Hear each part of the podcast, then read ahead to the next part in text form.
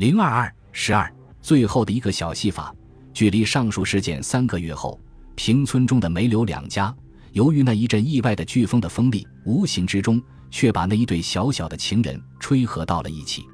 这事件的最后一幕，竟造成了一个弄假成真的结果。这一天，平村中的梅柳两家假作于新揭幕的金门大酒店，在那九层楼的宫殿型的餐厅中举行着盛大的订婚典礼。当时，因为这男女两家在社会上都有一点相当的地位，故而这一个宴会却也相当富丽而热闹。当时男女两家的来宾双方集合在一起，那衣香鬓影与珠光宝气，在欢笑声中织成了一片狂欢白热的空气。这种狂欢的氛围保持了一个相当长的时间，一直到夜宴以后还不曾完全消灭。不过，在这盛大的夜宴上，有一件事情却是宾主之间引起了一点小小的不愉快。记着，这只是很小的一点，可是这很小的一点遗憾，当时也并不曾使这狂欢的空气受到重大的影响。原来，在筵席开张的时节，那餐厅中的电灯像遭遇到空袭时间中的灯火管制似的，忽然竟全部熄灭。这一个短促的黑暗维持了约有两分钟的长久。等到恢复光明。有几位时代骄子，如屯虎与投机家之类的太太们，他们的一些名贵的事物都不见了。在这一件小小的戏法中，有两个小小的疑点很值得注意。其一，当这些小小的事物和他们的主人宣告脱离的时节，他们的主人竟一丝一毫都不曾有所觉察。啊，这很可怪呢。其二，那几件无端走失的东西。每件都是价值最高的精品，较此些的货物就不曾遭到相同的命运。看样子，那个黑暗中的伸手者分明是经过一番很精密的鉴别与挑选的。这些东西是谁把它们收罗而囤积起来的呢？有一点是可以确定的，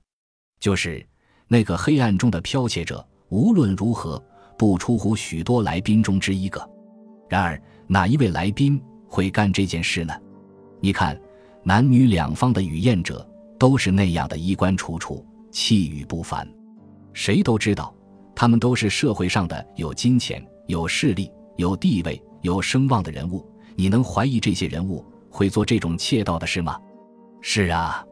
即使他们要做或会做，凭着他们优秀的能力，也将出之于较冠冕的方式，而断不致出之于这计的偷盗，那是无疑的。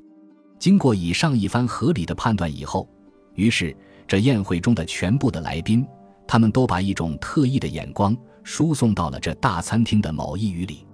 在那竖立老朱红圆柱与描绘着蓝底金龙的富丽堂皇的礼台的一旁，一张雕刻着孔雀形的高背大圈以内，安闲地坐着一个人，敲着腿，在安闲地吸着一种气味强烈的纸烟。此人身上的服装。和他眼前所处的环境有着一种太不调和的色彩，啊，你看他身上穿着的那套细方格的西装已是那样陈旧，尤其那双皮鞋会使擦皮鞋的职业者对他发出长叹。他的项下系着一枚蓬松的黑色大领结，这虽然可以表示出他的身份，然而就那领结的本身而论，也分明告诉人家，这正是售货地上捡取来的东西。总之，从这人外表而论，无论哪一点上，都表示他并没有一稀稀的资格可以参加这一个盛大华贵的宴会。而且不久之间，全部在场的人物立刻都已发觉，即刻那件黑暗中的魔术毫无疑义，正是此人所表演。可是说出来是非常奇怪的，他们明明知道此人是一个偷食物的盗窃者，然而自男女两家的家长和订婚的新郎新娘起。以其双方的许多男女来宾为止，甚至连那被窃盗的女宾们也一起在内，他们非但不敢把他们的怀疑宣之于口舌，甚至他们每一个人都不敢对他失去一丝一毫的尊敬的态度。啊，以上的情形未免太可怪了。喂，读者们，你们是猜这一位神奇的来宾他是谁呢？